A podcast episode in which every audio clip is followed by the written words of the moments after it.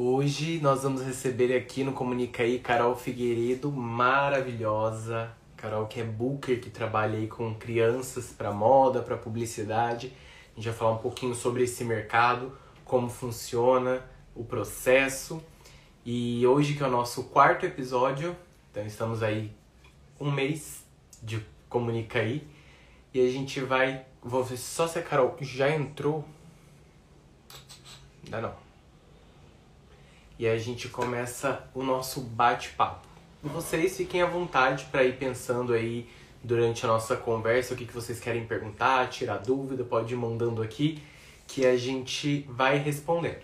Lembrando que os outros programas do Comunicaí, que a gente já falou sobre formação acadêmica, sobre agências de publicidade e trabalhando com influenciadores, você pode ver ou no meu IGTV, que tem aqui em formato de vídeo, ou você pode ouvir no Spotify. Só pesquisar Comunicaí, a gente tem todos os episódios lá em formato de podcast para vocês curtirem enquanto vocês fazem suas atividades diárias. Agora que a gente está preso dentro de casa, de novo e novamente, aí vocês podem ir, vai lavando uma louça, vai tomando um banho, vai limpando uma casa, bota o podcast para ouvir, né? Deixa eu chamar a Carol aqui pra gente começar.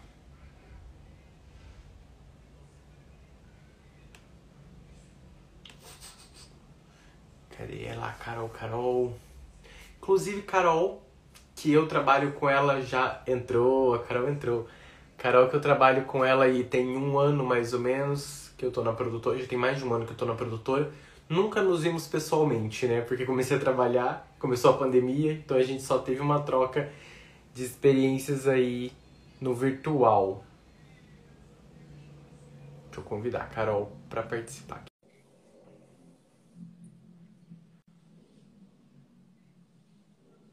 Olá! Olá, tudo bem? Tudo, e você? Tudo bem também. E aí, tô muito feliz que você topou participar dessa nossa conversa. Muito obrigada pelo convite. É uma honra poder participar online aqui com você. É o jeito que a gente tem agora, né? Tudo no virtual. Só assim agora, pra gente se ver no tete a tete. Oi, Jana. A Jana entrou aqui, mandou oi pra gente. Saudades também. Fica aí, Jana, e vai acompanhando tudo. A Jana que tem duas crianças, duas filhinhas pequenas, já vai acompanhando para saber tudo sobre o mundo da moda, que a Carol é expert em lançar crianças no mercado, hein? Carol, já apresentei um pouco o que é o projeto do Comunicaí, algumas pessoas já participaram dos outros episódios também. Então aqui é um espaço justamente para a gente falar sobre o mercado da comunicação, né? Para a gente é, explicar para quem não está no nosso meio, para quem não entende como funciona, é, explicar justamente qual é o nosso papel enquanto comunicador nas diversas uhum. áreas que a comunicação tem, né? E você que é formado em audiovisual, vou deixar você se apresentar e contar a sua trajetória já.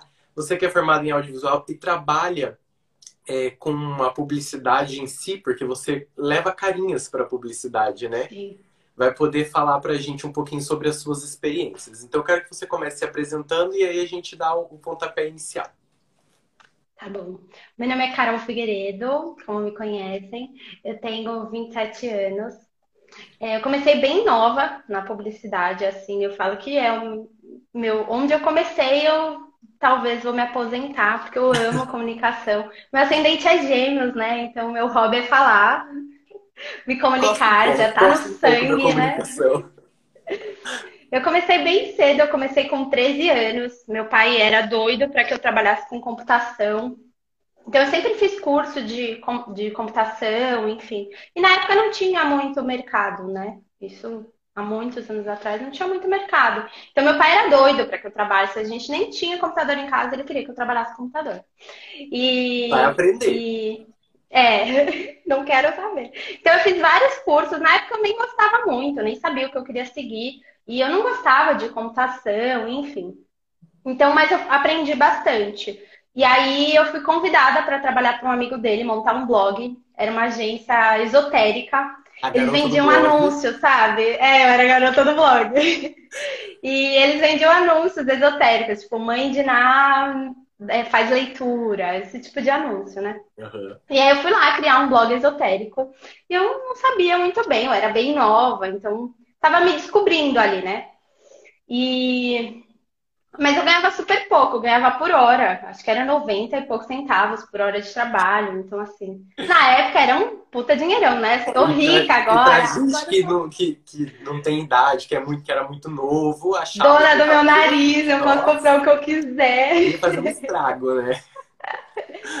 e aí foi aí que eu comecei. É, na época eu já mexia bastante com Photoshop, enfim. E aí, quando eu terminei o ensino médio, eu me vi numa necessidade ali que eu precisava de grana mesmo. Então, eu caí para o mercado. Os 90 e centavos por hora já não eram mais suficientes. Não estava sendo suficiente para pagar o aluguel. E aí eu fui trabalhar com, numa agência de publicidade mesmo. E foi aí que eu conheci a comunicação de verdade, a publicidade. Caí naquela loucura, né? Eu era atendente, então eu cuidava de briefing, é, fazia acompanhamento do projeto. E aí era hora extra, pizza e toda aquela loucura da comunicação, que na comunicação sempre foi tudo para ontem, né? Sim. A gente tem essa, essa pressa aí para produzir, porque tudo é muito demorado, então sempre foi tudo para ontem. Então foi aí que eu me apaixonei nessa loucura de correria, virei meio workaholic aí. E já faz tanto tempo, eu até brinquei com meu marido, né? Enquanto eu tava pensando nisso, falei, nossa, já faz tanto tempo que as pessoas podiam fumar dentro do, do da agência. Então eu já era fumante passiva aos 14 anos, porque aquele pessoal fumando, né? E essa galera da comunicação tem esse vício bem acentuado. É, é um trabalho que te desperta ansiedade, né? Porque tudo que tem muita pressa, tudo muito para ontem, te desperta ansiedade, infelizmente. Sim. Sim. Esses gatilhos aí, né? E, e aí eu fui indo, fui um tempo sendo assistente de publicidade, eu pensava que eu queria ter uma agência de publicidade, era o que eu pensava. E aí o meu marido entrou numa agência de modelo para trabalhar como edição de imagem. E ele ganhava um bom dinheiro, né? Mais do que eu ganhava na época. E eu falei, meu, me indica nesse trabalho. E aí ele me indicou, me eu fui, a, a, me ajuda, a dinheiro. Ele me ajudou, eu fui, fiz. Comecei a trabalhar editando foto numa agência de modelo. E aí eu não saí mais. O sonho de ter uma agência só mudou de agência de publicidade para agência de modelo. Falei, ai, eu me, depois, me, encontrei. Depois da agência o nome, porque eu continuo é, agência. agência eu sabia que eu queria ser. só estava descobrindo do que ainda. E, e aí eu trabalhei no Photoshop lá, eu fui aprendendo fotografia. Então foi lá que eu caí no mundo da, da comunicação na agência de modelo, né? Então eu fui recepcionista, eu fui gerente de um estúdio fotográfico lá na época também. Aí eu fiz Photoshop, fiz fotografia. Aí eu atendi a mãe, foi tipo uma recepção ali. Depois eu fui atendente, eu era quem fazia o agenciamento das crianças. E foi aí que eu encontrei a, a necessidade da minha profissão de hoje, que é booker, né? Que nessa agência que eu trabalhava não tinha booker, não tinha um profissional da divulgação. Quem levava a comunicação para fora da agência era só ali. A criança ia fazer o agenciamento, não tinha muito depois daquilo. Né? Então eu comecei a procurar esse e depois. Tá bom, a gente fez o agenciamento, mas e o depois? E aí, depois de um tempo, eu fui para uma agência de verdade, onde tinham bookers, né? Onde as pessoas faziam realmente a divulgação e levavam essa comunicação para fora. Então, lá eu me tornei. Fui, fui para trabalhar no financeiro, que não tinha nada a ver. E aí, um tempo depois, eu já virei assistente de cash e depois eu já fui ser booker mesmo. E aí eu fiquei, né? Você é comunicóloga raiz, né? Porque você já passou por tudo que você pode imaginar da área da comunicação. A Carol já foi, com apenas Já, já fui. Mas a minha mãe, a minha mãe dá risada, porque ela fala, você já nasceu assim, você falava com o espelho. Então, sim, já nasci da comunicação. É, eu, queria, só... eu vendia as coisas para ela. A gente só tem duas pessoas desse país que agora vai conseguir se aposentar, que é a Maísa e a Carol, que começou a trabalhar Comecei com 4 anos 13 de anos. De resto, a gente vai todo mundo ficar sem aposentadoria. Gente, muito legal, Carol, você ter passado por tudo isso, e acho que até é importante para sua formação enquanto profissional, porque onde você está hoje, você sabe todo o processo para isso é. acontecer, né? Sim, foi um, foi um caminho necessário, né? É, fui, fui, fui me preparando ali para chegar onde eu tô hoje, porque hoje eu vejo, eu sempre que eu brinco, né, eu falo, ah, eu preciso de um assistente, mas eu preciso de um assistente que saiba Photoshop, Excel, saiba ligar e desmontar um computador. Então ele tem que ter feito toda a mesma trajetória que eu. Sim, tem que ter sofrido muito, entendeu? Tem, tem que ter sofrido, passado por todos os setores dentro de uma agência. E aí sim ele está apto para ser meu assistente. Ô, Ká, e conta pra gente, porque tem algumas pessoas aqui, eu tô vendo muitas mães aqui que elas já estão acostumadas com você e comigo, né? A nossa cara já é meio conhecido para elas. Sim. Mas tem algumas pessoas que assistem a gente, que vão ouvir depois também, que não são desse meio. Explica pra gente o que é um booker, o que, que o booker faz. O Booker ele é o profissional responsável pela divulgação do modelo. Ele é quem leva a comunicação da agência para o mundo da publicidade. Então, ele quem vai procurar é, um, uma produtora ou uma agência de publicidade que fornece esse tipo de, de serviço para marcas, né? Então, a gente, nós somos quem cuida, é, é, basicamente o gerente ali da carreira do modelo. Né? Ele quem vai fazer a venda daquele modelo. Então, a gente é quem é, prepara o modelo para o mercado de trabalho. Ai, maravilhosa. E agora eu quero que você conta para a gente como que eu, vamos supor que eu fosse um pai de criança, de uma criança, por exemplo, uhum. e eu quero que o meu filho é, comece aí na carreira é, e eu preciso encontrar uma agência. Como que eu faço para encontrar uma agência? Porque a gente sabe que aí no mercado tem de tudo, né? Eu mesmo, direto, recebo mensagem assim: Oi, gostei do seu perfil, entre em contato. Eu fico, meu Deus. Entro ou não entro? confio ou não confio? Como que a gente Sim. faz para identificar? É, eu falo que a pesquisa base, é, hoje em dia, assim, ela pode ser feita inclusive pelas redes sociais. Então, uma das pesquisas mais básicas que eu falo para as mães é: tudo bem, a agência te chamou, aí você joga lá o nome dela no Instagram, no Facebook, vai atrás das redes sociais mesmo ver, né, os trabalhos que aquela agência já realizou. Procura conhecer, ver pessoas que já fizeram um trabalho para aquela agência. Entre em contato, dá um oizinho. Oi, você conhece a agência tal? É uma agência de confiança. Né? Porque eu acho que a comunicação, dentro da comunicação, ela é muito importante. Então é uma indicação, né? Você vai ali ver como foi a experiência daquela pessoa. Claro, a experiência ela não vai ser única, ela não vai ser igual para todo mundo. O que é bom para mim pode ser que não seja bom para você. Mas é legal você ter esse. É, você se identificar com o serviço. Então não adianta também eu falar, ai, vai na agência, mas você chega na agência, você não sente confiança, você não gosta da forma de trabalho daquela agência. Então eu falo, procura a rede social, que lá você vai ver a forma de comunicação. E se identifica com aquela comunicação, é algo que te pareça de confiança, olhou os trabalhos, são trabalhos que você acha legal, que você deixaria seu filho fazer. Então tem que ter essa pesquisa. A primeira coisa é uma pesquisa onde você vai nas redes sociais. O Reclame Aqui, eu falo que não é muito parâmetro, né? Porque se, se fosse para elogiar, seria elogia aqui, não é, reclame aqui. Então não dá pra gente tirar parâmetro, porque lá você vai ter só as experiências ruins da pessoa. Mas na rede social você consegue ter uma, um fácil acesso ali a pessoas que já estão naquela agência.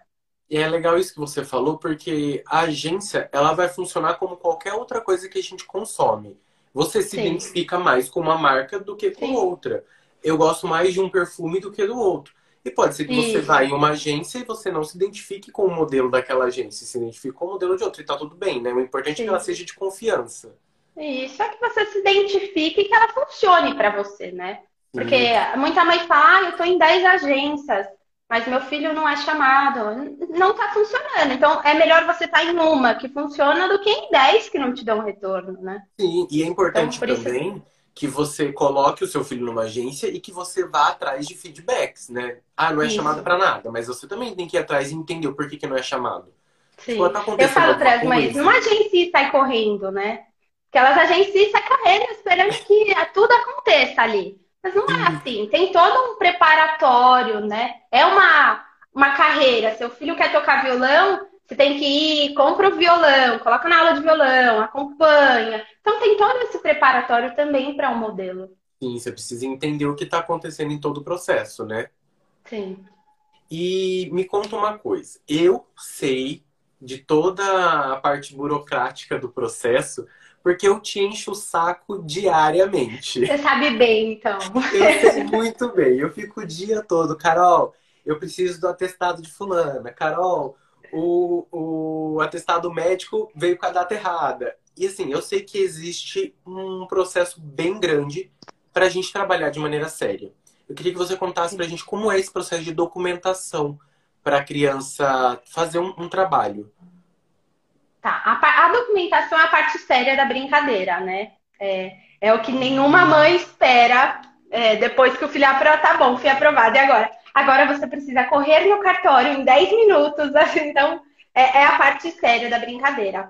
E essa documentação, ela é super necessária. Antigamente, assim, quando eu comecei, não tinha alvará. E eu senti essa transição entre o não ter alvará e a entrada do alvará, a loucura que era nessa situação de atestado e tudo mais. Então, a gente sentiu no começo, mas foi uma situação super necessária, porque tinha muita criança que não tinha uma frequência boa na escola, não tinha notas boas. E hoje o juiz avalia tudo isso. Então a documentação ela vai ser juntada tanto do cliente quanto da produtora, contando todos os detalhes daquele trabalho e toda a documentação pessoal da criança. Então vai juntar RG, CPF, o comprovante escolar, né, que está lá, frequência e notas da criança que são relevantes para o juiz autorizar aquele trabalho que aconteça é, a conta poupança, porque a criança tem que receber aquele cachê no nome dela, né? E o mais difícil que é o atestado médico, né? Que ele tem ali a validade de 90 dias. As crianças do SUS eu brinco, eu falo que já sai de uma consulta, já deixa a outra agendada. Para você ter o atestado dentro de 90 dias, né? Porque Sim. é uma situação um pouco mais difícil. E, e aí é isso, tem toda essa papelada, né? E além da papelada que você tem que é fácil, né? Já que é uma documentação pessoal, tem que é, a situação de reconhecer firma, né? Que o pai e a mãe da criança precisa ir no cartório autorizar aquele trabalho acontecer, assinar e autorizar que aquele trabalho aconteça. É, então tem todas essas situações aí de maternidade, paternidade, às vezes o pai que não assina, o pai que não é presente. Então tem que, tem que ir atrás de todas essas informações antes mesmo de um agenciamento, né? Porque não adianta nada. Você faz o agenciamento, mas o pai não autoriza, o pai não é a favor, aí a criança vai fazer um trabalho, é, não vai ter como. O pai não vai autorizar, não vai assinar, então a criança não vai poder fazer esse trabalho. E, e é importante então... que a gente deixe claro que o juiz ele interpreta esses trabalhos de uma forma assim: é, é um trabalho, ok, a criança está ali se propondo a fazer aquilo, mas aquilo não é a vida, porque a criança não tem que isso. trabalhar. A criança tem que ir para a escola, a criança tem que ir para brincar. E então, enquanto isso não está prejudicando a vida dela, ela pode trabalhar. Isso. É isso que ele interpreta através de todos esses documentos, né? Sim, isso mesmo. E, e foi o que eu falei, a gente. Desculpa. Alice perguntou aqui a partir de quantos anos precisa do atestado escolar? É a partir dos quatro anos, que é quando a criança está oficialmente matriculada lá na. Acho que é EMEI, né? Uhum. Então já é obrigatório a criança estar tá na escola, então a partir de quatro anos. Não vai, é claro que a gente não vai ter ali as notas da criança, porque a nota eu acho que é a partir da primeira série ou do, do segundo ano, né? Isso, tem... que acho que é a partir Ainda dos seis anos, né, que eles entram, é. começam a ter nota de fato. Isso, do primeiro ano. Antes disso é só questão de sim, meu filho é a cartinha da escola, né? Meu filho está matriculado é, no período tal, a frequência é tal. Então é, é para saber que a criança de fato está tá na escola. Certo. A, a gente tem uma pergunta da Ana aqui também, que ela quer saber se essa burocracia ela ficou mais complicada por conta da pandemia. Eu vou falar enquanto produtor, acho que ficou, e aí você, enquanto booker, vai me confirmar isso, porque a gente troca diariamente, como eu falei, o dia todo eu tô te pedindo coisas, e realmente algumas coisas ficam muito mais difíceis, né? Tem bancos que não estão abrindo conta poupança. Então, Sim. às vezes, tem uma criança que não tem conta e ela não consegue abrir uma conta poupança. E, e, e essa pandemia deu essa dificultada, até para a própria liberação de alvará, né? É, ficou mais demorado todo o processo, né? Até a questão do, do atestado que às vezes a mãe conseguia marcar uma consulta para o dia seguinte, já tem um atestado em mãos, hoje ela demora uns dois, três dias para marcar uma consulta mesmo que no particular, né? Então Sim. não é, não tá sendo uma coisa rápida, não. Então eu acho que demorou, dificultou um pouco por conta disso. E, e o medo da mãe de ir no cartório, né? Às vezes o cartório, ai, tá cheio, alguma coisa assim. Então isso dificultou um pouco e tem, tem dado uma empacada aí nas questões de prazo, né? Mas a gente tem conseguido levar, né? Os trabalhos estão tem, saindo. super. Agora, Graças nessa fase, a gente diminuiu muito o ritmo nessa última fase que a gente entrou agora, né? Nessa fase emergencial. A gente diminuiu drasticamente o ritmo. Mas a gente tem conseguido é, lidar com os trabalhos de algumas maneiras, né? A gente vai sim, sim. sempre seguindo os protocolos de segurança. Quem está aqui que trabalhou com a gente nos últimos trabalhos sabe, né? Álcool em gel, máscara, distanciamento a gente diminui o número de equipe dentro do, do estúdio para que a gente consiga levar aí da melhor forma possível. Tem que ter a criatividade. Tem que rebolar, né? A gente tem que. O rebolar. O rebolar. E agora, você, eu vejo, você eu te acompanho pelas redes sociais, além de te mandar mensagem diariamente, mas eu te acompanho pelas mídias sociais e eu vejo muitos trabalhos que você faz, muitos editoriais, muitos é, treinamentos. E eu queria que você me explicasse como que é, é como que funciona mesmo essa preparação que você faz para que as crianças cheguem no trabalho. Porque a gente sabe que criança é criança. Tem hora que ela tá afim, tem hora que ela não tá afim, tem hora que ela quer sorrir, tem hora que ela não quer. É criança. E é só isso que ela né? precisa ser, né? Ela só precisa ser criança mesmo. Sim. Mas aí eu queria entender como que você prepara essas crianças. Tá. É, a preparação ela é feita através dos ensaios. O que a gente chama de ensaio é de fato um ensaio, né? Que são o quê? Atualização de foto, editorial. Manter esse contato com a criança, com o meio, é muito importante para a criança entender. Independente da faixa etária, a criança tem que ter ali é, um contato e ela tem que gostar daquele contato que ela está tendo com o set, né, seja de fotografia ou seja de vídeo. Ela tem que estar tá, é, confortável com aquela situação. Porque é isso que você falou, criança tem dias e dias. Ela pode ser a criança que fotografa melhor do, do, do Instagram, ela pode ter feito todos os editoriais do ano e chegar no dia do trabalho, ela teve uma dor de barriga no dia antes, ela não vai desenvolver bem. Mas é, essa, é isso que a gente tem que ter, é essa divisão. A criança tá num dia ruim ou ela não gosta disso. Né? Então, é muito importante esse contato da criança com o estúdio, seja com seu booker ou com outros profissionais, onde você vai ter esse feedback. Olha, a sua criança fotografa super bem, então vamos para o caminho da fotografia. Porque tem essa divisão também. Tem criança que é boa em foto, tem criança que é boa em vídeo, e tem criança que é boa nos dois. E assim, ah, a minha criança só é boa em foto. Eu não, não quero que ela faça vídeo. Pode acontecer? Pode. Tem a criança que é só modelo fotográfica. Assim como tem uma criança que desenvolve, ah, o perfil dela é muito melhor para vídeo. Então, é legal pegar esses pontos para serem trabalhados. Né? Então, Sim. é isso que a gente tem que entender. Para a preparação, a gente tem que entender, tá bom, o que, que a criança melhor desenvolve ali, né? Então, se é fotografia, vamos caminhar para o lado de editorial. Ah, mas a criança é, tem um indício ali que gosta da dança também. A dança, ela super vai ajudar até na questão da fotografia. Né, que a criança vai ter um, uma desenvoltura, ela vai entender o espaço, movimentação do corpo. Então, tudo isso. Eu falo que teatro é, é a matéria obrigatória. Se a criança quer fazer ou foto ou vídeo, é matéria obrigatória, porque ela vai trabalhar as expressões faciais, é, e tudo isso vai ajudar ela a desenvolver, não só na carreira de modelo, ela pode crescer e nem seguir nada disso, mas ela vai ser um adulto que sabe se comunicar, que sabe falar, que sabe se expressar. Sabe então, se entrou nesse meio, justamente. Então, eu acho que é, o, o, contato, manter o contato com tudo isso é o que vai preparar o modelo. A gente faz muito, né? Na agência a gente faz editorial, mas assim, é muito agenciado, então a gente acaba não dando conta. E a mãe também tem que estar sempre interessada, sempre por trás. Contrata fotógrafo para fazer ensaio de é, recordação, qualquer coisa que a criança tenha ali que treinar aquilo. Eu falo que às vezes olhar no espelho e ficar fazendo careta já é uma preparação. Porque Porque a criança está se entendendo ali como pessoa, ela está vendo a imagem dela, vendo como, ah, eu fico legal sorrindo, ah, não gosto muito de sorrir, mas tenho que encontrar uma forma de sorrir. Então, vou sorrir de boca fechada, sabe? E desenvolvendo é. isso. Até porque agora, principalmente agora que a gente está nesse período de pandemia, é, a gente sabe que as crianças elas ficam um período muito longo entre um trabalho e o outro, muitas vezes, né? Então, você desenvolver, mesmo que seja dentro de casa, ajuda para que a criança ela não saia dessa rotina para que ela não esqueça como que se comporta na frente de uma Sim. câmera, na frente de uma para fazer uma foto, uma pose. Então, para ela ter esse tá, tá, sempre fresco na, na mente dela, Sim. né?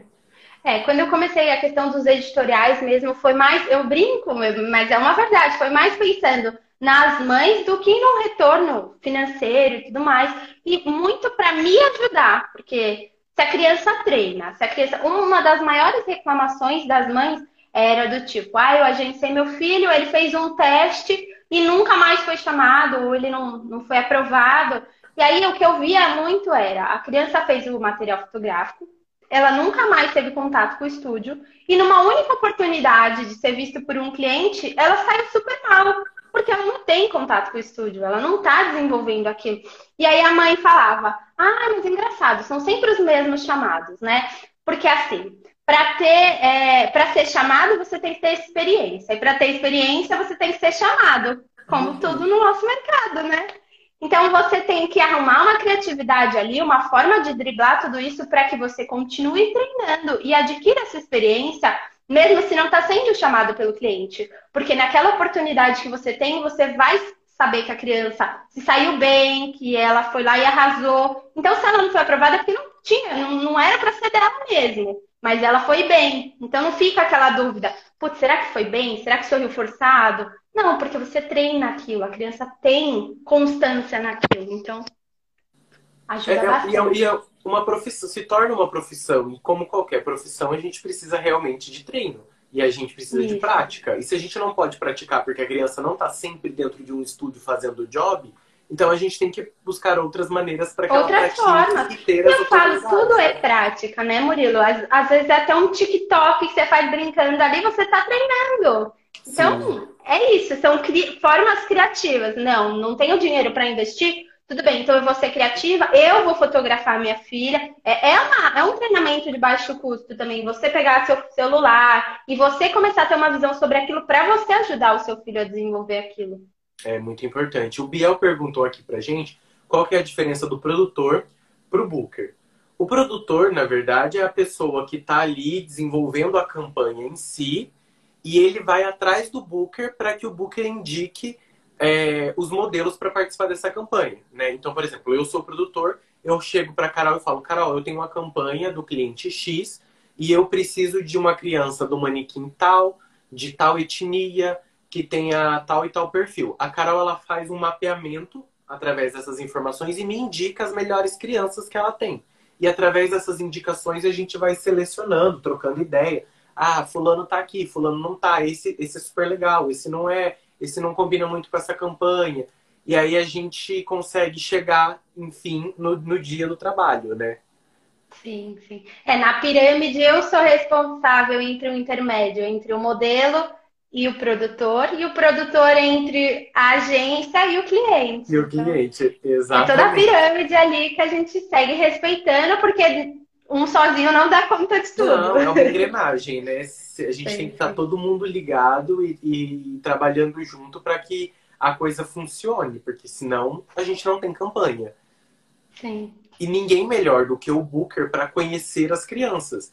Então, às vezes eu vejo uma criança super linda na internet, uma foto ali no perfil da Carol. Falo, nossa, essa criança é maravilhosa, não sei o que, eu tenho campanha X. Aí a Carol já conhece, aí ela me fala, mas essa não é boa para foto, ela é para vídeo. Ou essa não é, essa não é legal para vídeo, é para foto. Essa não tem o perfil, ou essa tem o perfil. Então você entende, tem esse feeling, né? Porque você tá Sim. com essas crianças, eu não tô com essas crianças. E você sabe a visão do que o cliente está procurando. Às vezes eu acho a criança ótima e você fala, não, mas não é isso que. não é esse o perfil que o cliente está procurando. Então você traz a comunicação do que o cliente de fato quer e eu te trago as opções, né? Sim. Do que temos dentro do que o cliente está procurando. Exatamente. Deixa eu ver que tem algumas perguntas aqui. Quando pedem, por exemplo, crianças de 7 a 10 anos, meninas ruivas, como são selecionadas? São chamadas todas da agência com essas características? É, eu, a gente tem um sistema, não sei como funciona em todas as agências, né? Eu vou falar dentro do que, dentro do meu, da minha experiência. Mas normalmente as agências têm um sistema de divisão, seja por faixa etária ou um sistema onde você consegue fazer um filtro.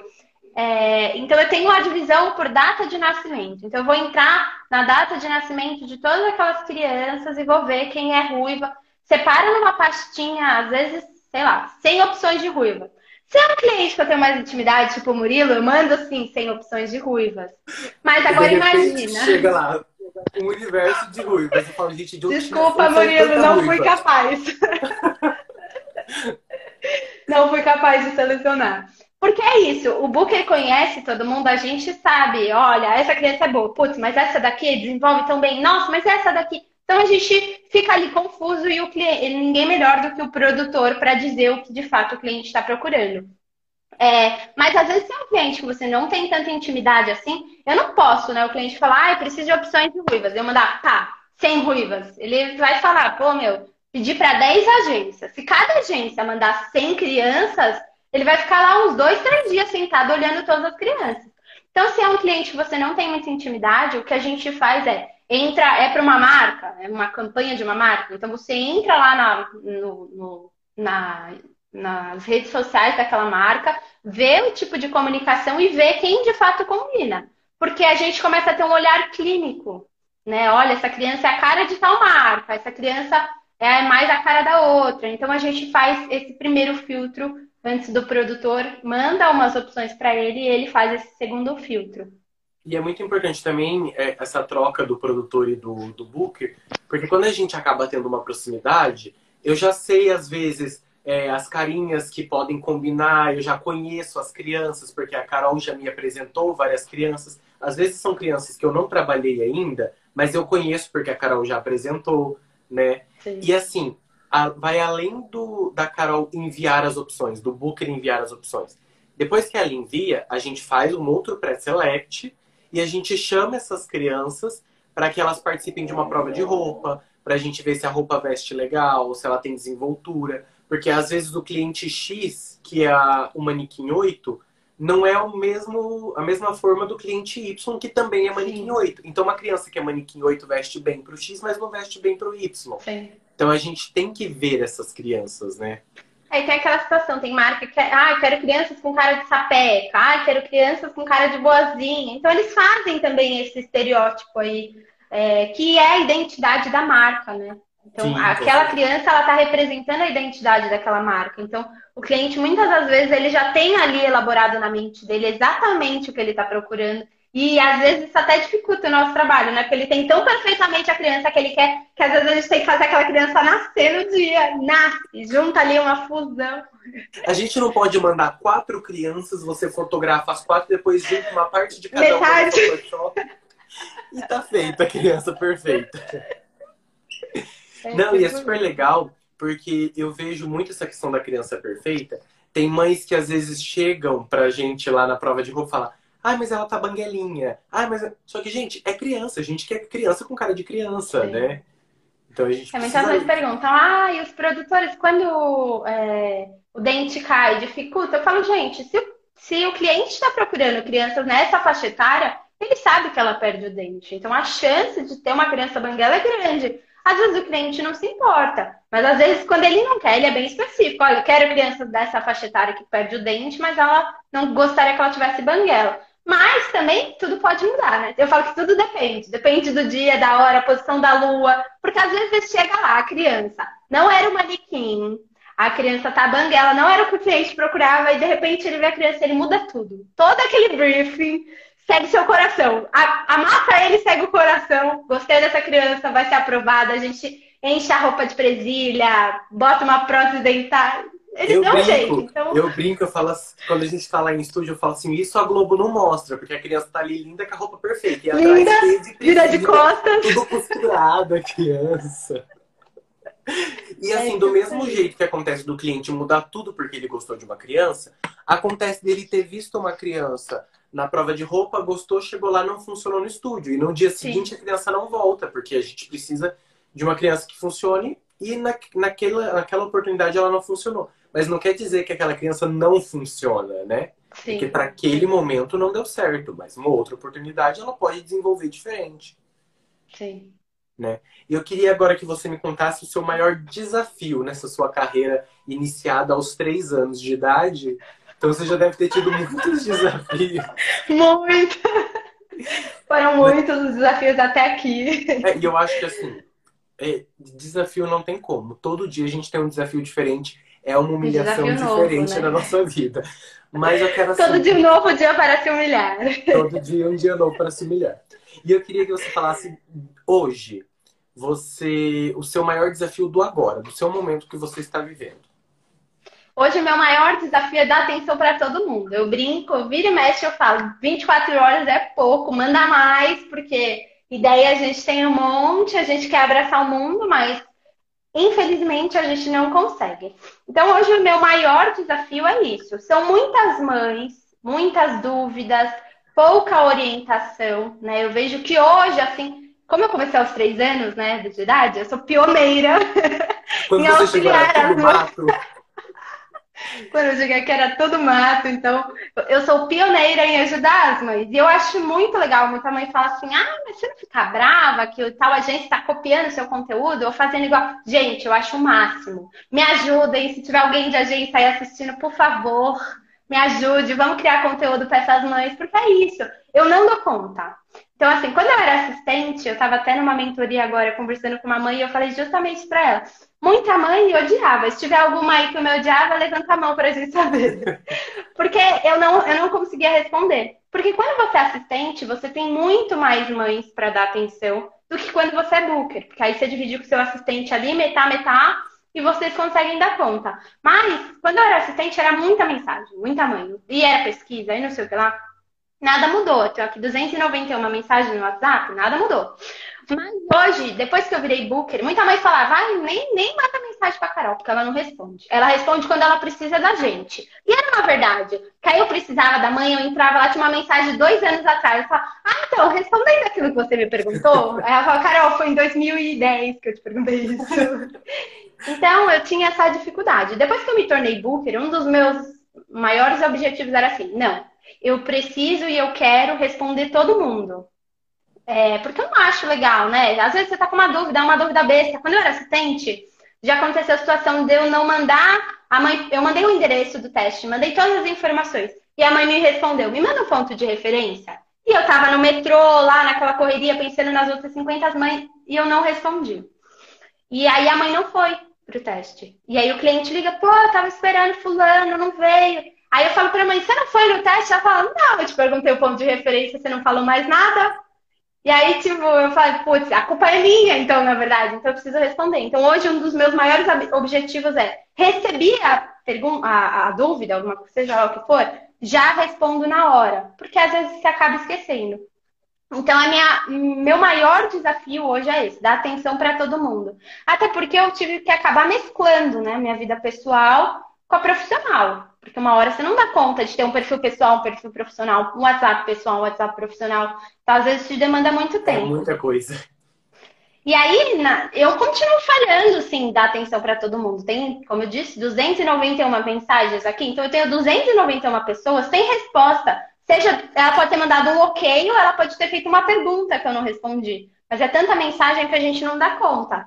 E às vezes a mãe tá lá na madrugada, três horas da manhã, surge uma dúvida, vamos mandar uma mensagem aqui pro meu booker para não esquecer amanhã. E aí ela manda mensagem, às vezes eu acabo visualizando, porque tô, sei lá, acordada, falo, putz, chegou uma mensagem, será que é da minha família? Aí eu vou ver a mamãe. Oi, tudo bem? Como eu faço um agenciamento? Eu visualizo aquela mensagem e falo, ai, amanhã eu respondo. E, e aí aquela mensagem não vai ser respondida, porque amanhã eu vou ter mais 70 mensagens de outras dúvidas.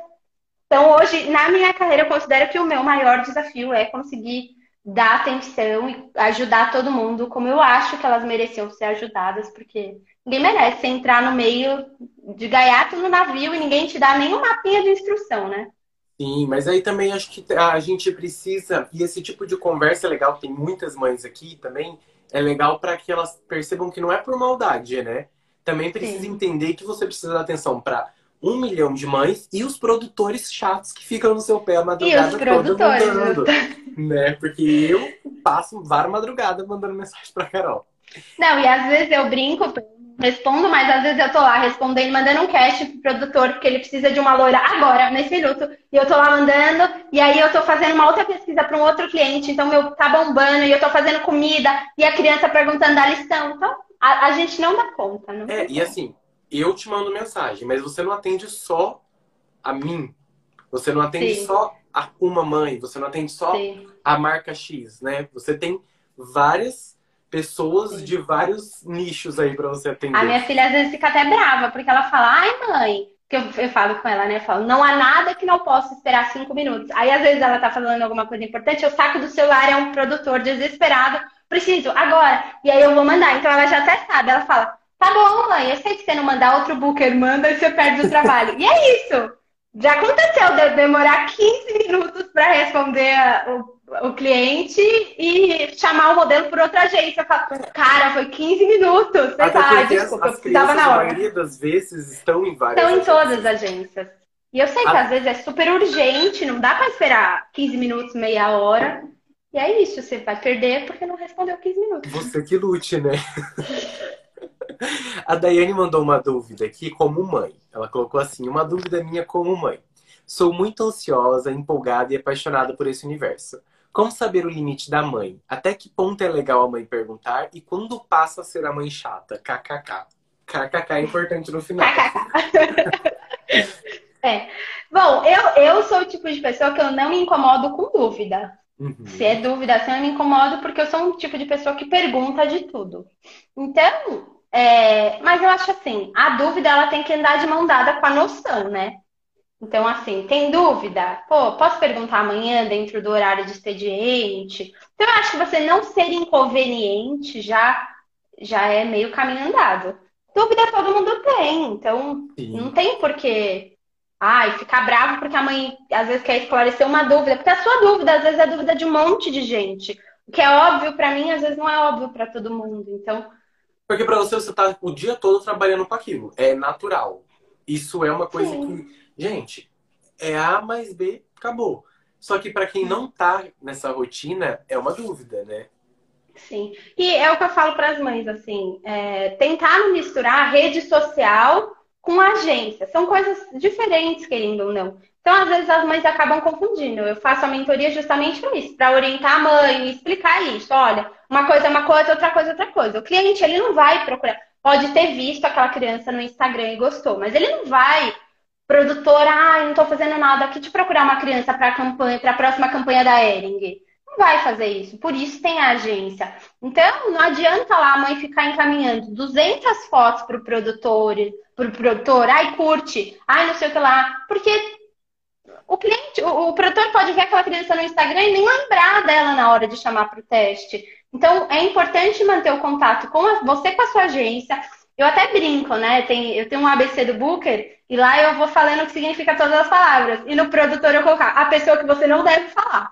Porque antigamente a gente tinha essa situação de que o produtor era intocável, mas justamente por conta dos inconvenientes. Da mãe ah, não pode ir no teste. Não avisou a agência, não avisou ninguém, mandou mensagem direto pro produtor. Então ela pula uma etapa ali, né? O Booker ficava inutilizável ali. A mãe falava direto pro produtor, mandava foto direto pro produtor. Então eu acho que não quebrar esses caminhos, essa hierarquia, essa pirâmide que existe na nossa no nosso trabalho, ela é muito importante para que você não seja inconveniente, porque se você está falando com o seu booker, ele vai te dizer, olha, Sim, você pode falar com o seu produtor ou não, não fale com o produtor. É, e isso também, não só a questão do produtor, mas você pular etapas e ser inconveniente Sim. em todas as esferas, vai muito além de você só ser uma pessoa inconveniente. Porque você vai prejudicar o seu filho, né? Com essa isso. inconveniência. Porque às vezes o seu filho acaba deixando de ser chamado para trabalhos e tudo, porque você pulou etapa, porque você foi inconveniente. Eu, eu até brinco porque eu tenho muito contato com várias mães por conta de estúdio e tudo mais, proximidade. E aí, às vezes, elas me mandam algumas mensagens e eu falo, ó, oh, avisa a Carol, fala para justamente para a gente não ter este problema. É, é um processo e o processo precisa ser respeitado para todo mundo, né? Sim. A gente não pode é porque a gente é super um, parceiro. Sim. É porque a gente é super parceiro também, porque eu já tive caso assim da, do cliente ter contato direto para mãe, com a mãe, e no próximo job não ter booker no, no, no casting, sabe? Não ter. É, era o cliente e a mãe. Eu acho assim maravilhoso, porque aí o, o cliente acaba descobrindo o pepino que é ter que resolver toda a burocracia de, de um agenciamento, enfim. Né? Mas, né, pulou etapa e aí acaba dando uma margem ali para colocar o nosso trabalho em extinção, porque se a vida fosse rede social e, e, produtor, não precisava ter o Booker. Poderia ser um robô ali, sei lá, um sistema né, automatizado e não precisaria da nossa. Não precisaria da nossa profissão. E uma dúvida aqui da Olivia, e que eu acho que é uma dúvida que pode ter para muitas pessoas. Ela perguntou como faço para me cadastrar na sua agência? Sou do Rio de Janeiro. Mas eu queria que você explicasse de uma maneira mais abrangente como funciona o processo de cadastrar uma criança na agência. Tá. É, o cadastro de uma criança na agência, ela normalmente não é feito com, diretamente com a pessoa que divulga o Booker, né? Você pode até seguir o Booker na rede social, mas normalmente, assim, principalmente nas agências grandes, o Booker ele não tá por dentro. Eu acho que hoje em dia até nas menores. Ele não é a pessoa é, que faz tudo, o agenciamento, a divulgação e etc. Então, hoje já tem as áreas divididinhas. Quando eu comecei, sim, o Booker era financeiro, era agenciamento, era mídia social, a gente acabava estando ali por dentro de tudo. Hoje não é mais assim, então ter tudo divididinho para todo mundo ter profissão, né? Todo então, para cada todo mundo trabalhar. É, então, hoje, para cadastrar uma criança numa agência, você faz primeiro essa pesquisa aí, onde você vai encontrar as três melhores agências que você se identifica, separa as três que você mais gosta faz o cadastro dessa agência. No site das agências, normalmente tem lá, cadastre-se aqui, ou até na rede social mesmo, você se cadastra. E a maioria das agências faz um convite para você ir pessoalmente, para eles avaliarem a criança, conhecer melhor aquela criança e saber se, se é o perfil que a agência procura, se é, se é o perfil que a, que a agência trabalha, né? É, e aí você vai, através dessa avaliação, vai ser uma avaliação tanto para você quanto para quem está te, te chamando para fazer parte daquele casting, né? Porque se você chegar lá e não se identificar, não tem por que agenciar. Então, você marcou em três, você vai em três agências e vê a que você melhor se identifica para colocar seu filho. A maioria das agências em São Paulo não fazem agenciamento de crianças de fora do estado.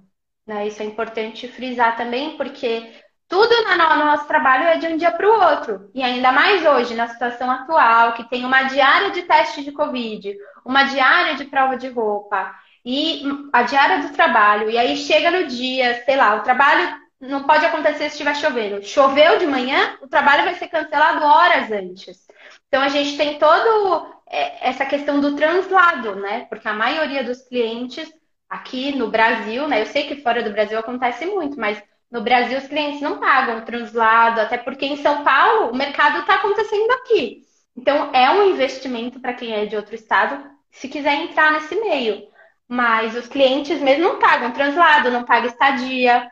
Então, se a mãe quiser vir, tem que estar tá dentro daquele valor que é o cachê que todo mundo vai receber igual. Né? Então, muitas mães de outros estados acabam gastando para vir, mas para a criança fazer parte de uma campanha e ser vista no mercado em São Paulo, né? É, que muitas vezes é, é preciso enxergar também oportunidades, né?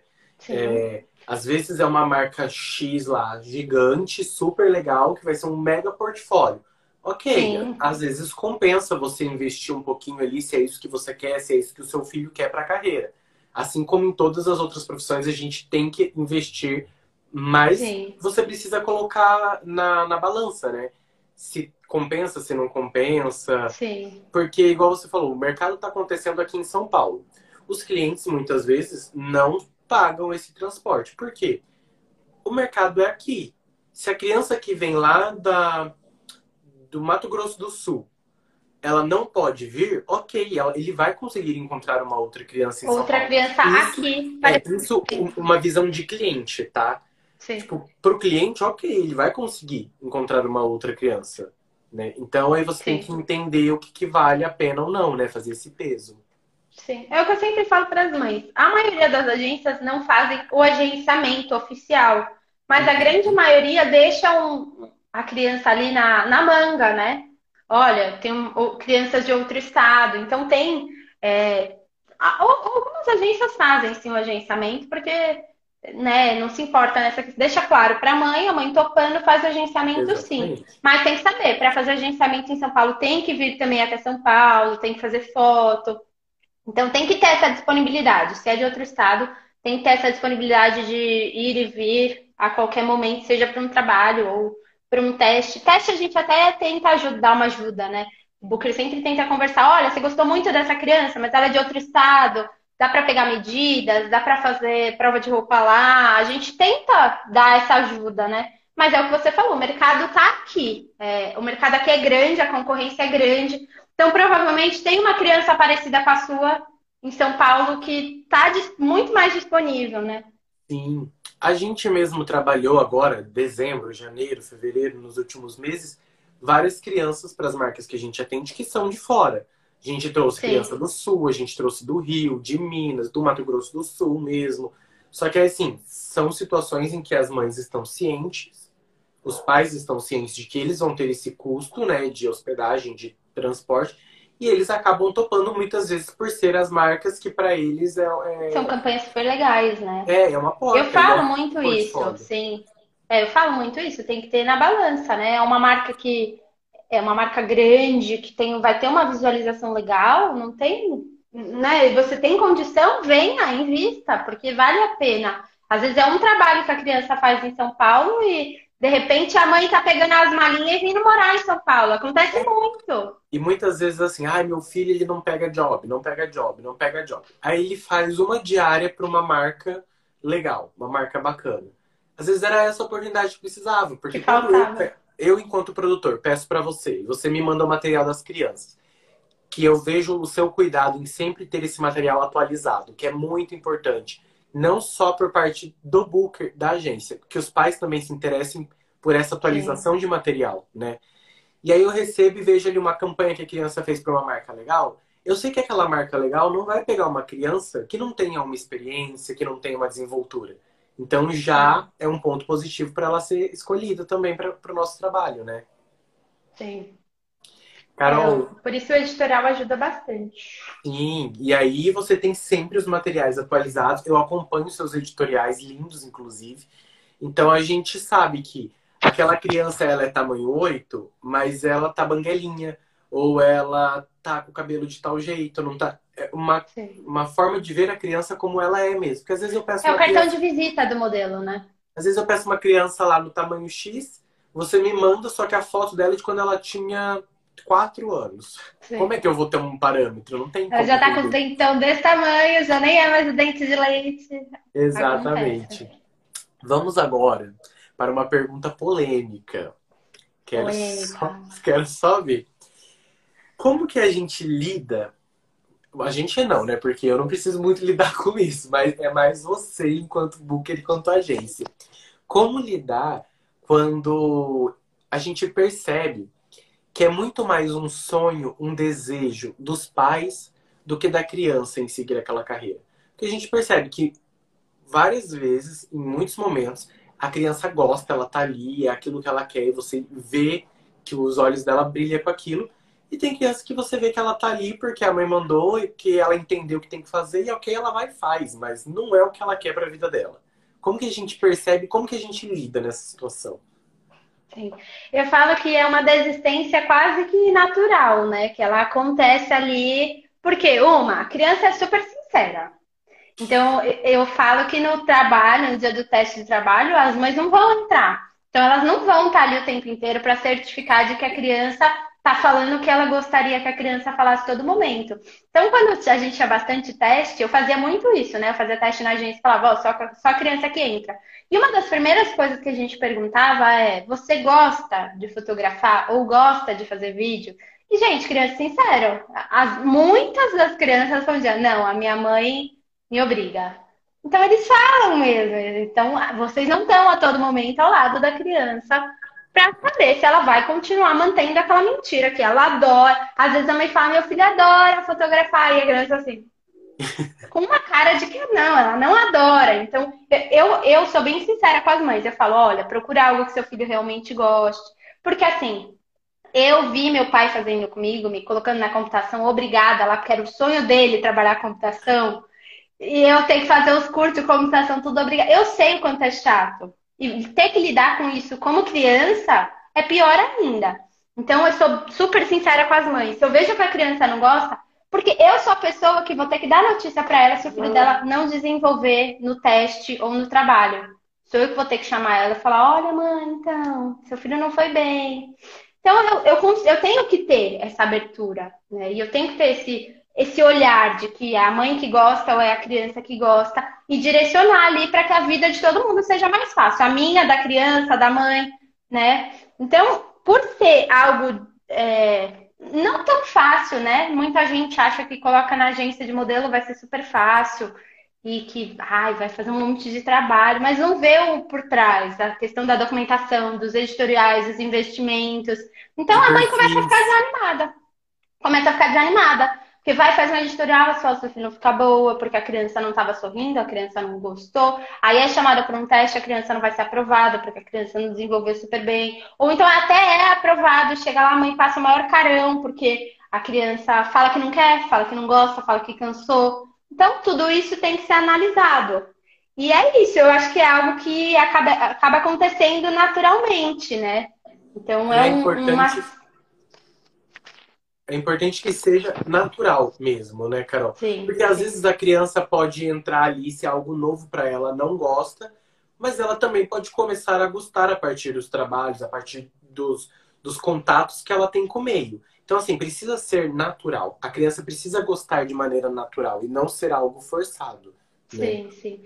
É, já, já aconteceu muito, assim, de no começo a criança não gostava e hoje a criança gosta mais do que a mãe. A mãe já nem tem mais paciência para isso e a criança ama. Já aconteceu, porque é algo que a criança pode se interessar. É legal, chega lá, ela conhece outras crianças. A gente, como né, profissionais da área, a gente faz aquilo ser o mais leve possível. Que a gente está com o tronco nas costas, né? Mas a gente faz a criança, ah, isso é super legal. Então eu falo que na maioria das vezes, se, se nada der certo como modelo ou ator, enfim, a criança acaba virando um profissional da área, né? Vai fazer maquiagem, vai ser produtor, vai acaba entrando porque se apaixona por aquilo, porque é uma coisa legal. É uma das profissões assim que eu quando eu era criança era uma das coisas que eu achava mais legal. Eu falava, meu, olha que legal, essa pessoa pode ter várias tatuagens, ela pode vestir do jeito que ela quiser, sabe? Então eu acho que isso acaba eu como você a criança como modelo não vai poder nada disso e muita mãe fala assim: "Ai, ah, meu filho é modelo, ama fazer isso, mas o sonho dela é cortar o cabelo arrepiado rosa. Entendeu? Aí eu, aí eu falo pra mim, eu falo, olha, então, se é o sonho da sua filha, você prefere que a sua filha se mantenha dentro de um molde que não é, ela não tá sendo ela mesma, você não tá ensinando ela a ser ela mesma. Ou você vai fazer a vontade da criança, cortar o cabelo arrepiado rosa e quem quiser contrate a criança desse jeito, sabe? Então tem essas coisas aí que não é questão só de sonho. Né? Eu, como mãe, eu sei que é muito difícil, é, eu tive muita dificuldade em entender o que eu quero que a minha filha seja e o que a minha filha realmente quer ser. Então a gente tem que ter essa divisão. O filho nasceu da gente, a gente deu nome para ele, então a gente praticamente se sente dono daquele personagem, quando não é. Ele é dono da própria vida. Se ele quer ter cabelo rosa, você vai ter que ir lá incentivar, ter cabelo rosa, enquanto ainda é criança, enquanto ainda pode, sabe? Mas se a criança gosta quer ser modelo, o sonho dela é ser atriz ou o sonho é ser ator, aí sim você tem que trabalhar é, para que a criança entenda que, olha, tudo bem, seu sonho é ser atriz, mas olha, a sua aparência vai ficar na mão de outras pessoas, e, e, tem que ter essa conversa aí, dependendo, né, numa faixa etária que a criança já compreenda, porque não pode chegar uma criança de 7 anos e falar, olha, você não pode, porque eu já vi também, né, situação, olha, de você não pode engordar, porque você é modelo. Olha, você não pode cortar o cabelo, porque você é modelo. Aí, acaba então, virando muito mais uma opressão do que um, um explicar as situações, né? Justamente. Então tem que, tem que ter esse entendimento. E quando a criança é um sonho da mãe, não da criança, Uma hora a criança fala pra mãe, sim. Eu, inclusive, se passar por mim, eu incentivo. Eu falo, olha, fala pra mamãe que você não gosta. Quem sabe? Fala, fala pra mamãe que você gosta. Quem sabe você planta uma sementinha. Conta pra ela, fala que na verdade você gosta de futebol, que você não quer ser modelo. Verdade. E aí elas, como sinceras que são, elas Sim, porque às vezes você tá podendo um talento ali, né? Às vezes a criança tem um, um, um, interesse muito maior por outra coisa, que não é nada disso que você está pensando para ela, e você perde um talento ali e acaba virando um adulto frustrado por não ter feito aquilo que gostava, que sonhava. Verdade. Falo que o nosso mercado ele é o maior preparador das crianças para um futuro, né? Porque você aprende seu filho a lidar com os nãos, com as frustrações, com a rejeição, tudo isso é uma preparação tanta para o futuro da criança. Sim. Só que é muito importante, enquanto criança, que os pais tenham esse suporte para saber falar, conversar, lidar, explanar as situações, né? Para que elas, além de lidar com isso, não cresçam traumatizadas, né? E que sejam crianças, né? Porque além de toda essa responsabilidade toda, elas ainda precisam ser crianças. Exatamente. Uma mãe mandou uma pergunta aqui, ó. Na idade do José, tem cinco anos, ele tem que chegar fotografando primeiro, ou primeiro deixa ele à vontade para rolar. Enquanto produtor, estamos lá no set, a gente sempre tem um momento em que os modelos chegam, aí eles vão tomar um café, a gente chega, conversa. Eu falo isso assim, do meu ponto, eu não sei como funcionam em outras produções. Mas eu sempre chego, faço uma brincadeirinha com o modelo, conheço, converso com a mãe, tudo, para nesse momento, enquanto ele vai fazendo maquiagem, ele já vai se ficando à vontade. Né? Para hora que chegar o momento da foto, ele ir para foto. Porque a gente sabe que o nosso time é mega cronometrado, né? A gente tem tudo milimetricamente calculado. Então, às vezes, a gente não pode deixar lá. Deixa lá a criança 15 minutos. Vai no tempo dela. No tempo... Não dá. Às vezes a gente precisa fazer 50 fotos no dia. Então, a gente precisa seguir esses cronogramas. Então a gente tem mesmo esse momento inicial de café, de almoço, para que a criança vá se soltando, vá se familiarizando com o ambiente, para hora que chegar na foto, é hora da foto, né? Sim. É, a gente. Muita mãe pergunta, quando a gente fazia teste presencial, o teste é super rápido. Não até vocês mesmo, o teste é super rápido. A criança entrou com a roupa, tirou uma foto, às vezes a foto é do celular, as mães falam, gente, mas eu fui lá, Peguei horas de fila, tirou três fotos do meu filho só com o celular, sabe? E, e a, o teste é isso, porque você quer ver como a criança está saindo naquele momento. Porque uhum. não é todo trabalho que tem uma ambientação. Inclusive, a, ninguém tem tempo para uma ambientação, esperar a criança. Isso é mais coisa da agência mesmo, no dia do agenciamento ou no dia de um editorial. Você tem ali mais tempo para trabalhar com a criança. No trabalho, não. Você tem um resultado para entregar e é esse o seu time, né? Travou. Opa, voltei. Voltou. então é esse seu tempo. Então não tem realmente um tempo de ambientação ali. Vai ser coisa rápida. Por isso a necessidade do training. Mantenha os seus filhos em contato com isso. Porque quando ele chegar com cinco anos, já é uma idade que entende um pouco melhor, que tem uma negociação. Se é uma criança mais nova, assim, uns 3, 4 anos, não tem como eu falar, ah, não, mãe, tem que treinar, porque a criança tem que chegar super preparada. A gente, inclusive, na maioria dos trabalhos, fica até com um stand-by ali na manga, né? Só esperando, vai dar ruim, vai dar ruim, vai dar ruim, tira o stand-by. então, é uma criança mais nova, a gente já tem essa noção que sim, pode dar super ruim. Mas a partir dos 5, 6, 7 anos, no dia do trabalho, a criança já tem que estar preparada para o que, que vai acontecer, né? E as mães também podem ficar, ficar tranquilas nessas situações, porque nós, enquanto equipe, a gente também tem noção. Ah, é uma criança de 3 anos. A gente sabe como se comporta uma criança de 3 anos. Sim. Que não é assim, ó, você vai lá, vai fazer a foto, a criança vai parar e vai fazer a foto. A gente sabe que existe Sim. um trabalho, então a gente tem o jogo de cintura, a conversa. Sim. A gente percebe que a criança às vezes precisa de uma pausa. Então a gente tem outras crianças ali também. A gente fala, ó, mãe, vai dar uma voltinha com ele, tira um cochilinho às vezes, depois do almoço, toma uma água, pega. E a gente vai segurando as pontas com o que a gente tem ali. Então, a gente também tem essa noção, né? Você, enquanto booker, nós, enquanto produtores, dos limites das crianças. A gente não vai fazer com que as crianças façam algo que a gente sabe que elas não vão fazer. Que não é capaz de fazer naquela faixa etária, né? Sim. É, muita, muita coisa assim, já, já tive bastante trabalho aqui. na publicidade é tudo muito amplo, né? O audiovisual em si. É, mas na publicidade mesmo, que é para ontem, né? Uma propaganda, alguma coisa assim, é mais difícil ter esse tempo assim que tem numa campanha, por exemplo, que você precisa às vezes de uma foto boa, né? É aquela foto e deu, pronto, acabamos, é isso mas num trabalho, uma campanha, alguma coisa assim, é difícil você ter esse tempo. Tanto que nas campanhas, lookbook, por exemplo, para vocês é no lookbook, né? A criança tem que ser a criança que já vai entrar lá e sabe, porque ela tem 30 roupas na arara para fazer. E se ela entrar lá, tiver que esperar o tempo, aí daqui a pouco ela já está cansada, trocou muito de roupa. Então a criança que ela já tem, já é mais aceleradinha, já sabe o que vai acontecer ali. E ela é prática, né? Entrou lá, ela já olhou, já deu um sorriso, pronto, tem uma foto, já troca de roupa de novo. Ela vai sair na frente de outras crianças por conta disso, dessa experiência, né? Sim, porque a gente sabe que a, aquela criança vai entregar. Porque eu não posso perder tempo, né? Eu preciso, igual você falou, clicar 30 looks. Então eu preciso que a criança entre e entregue 30 looks dentro de um dia. E assim, é muita coisa, né? Ai, o nosso tempo encerrou. Ah, nem acredito. Falamos tanto, rápido. foi tão gostoso, passou tão rápido. E agora eu ia abrir um momento para as perguntas, mas eu já fui fazendo as perguntas porque eram foi tantas dúvidas. Pescando. E a gente vai pescando, deve ter passado um monte sem responder também.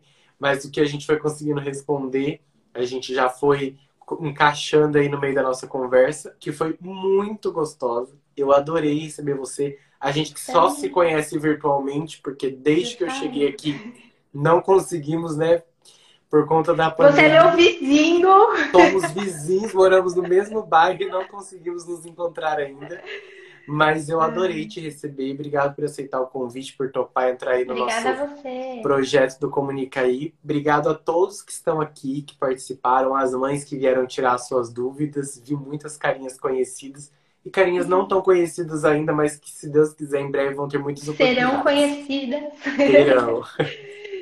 Tá bom. Muito obrigada pelo convite, adorei. Tô adorando o seu projeto.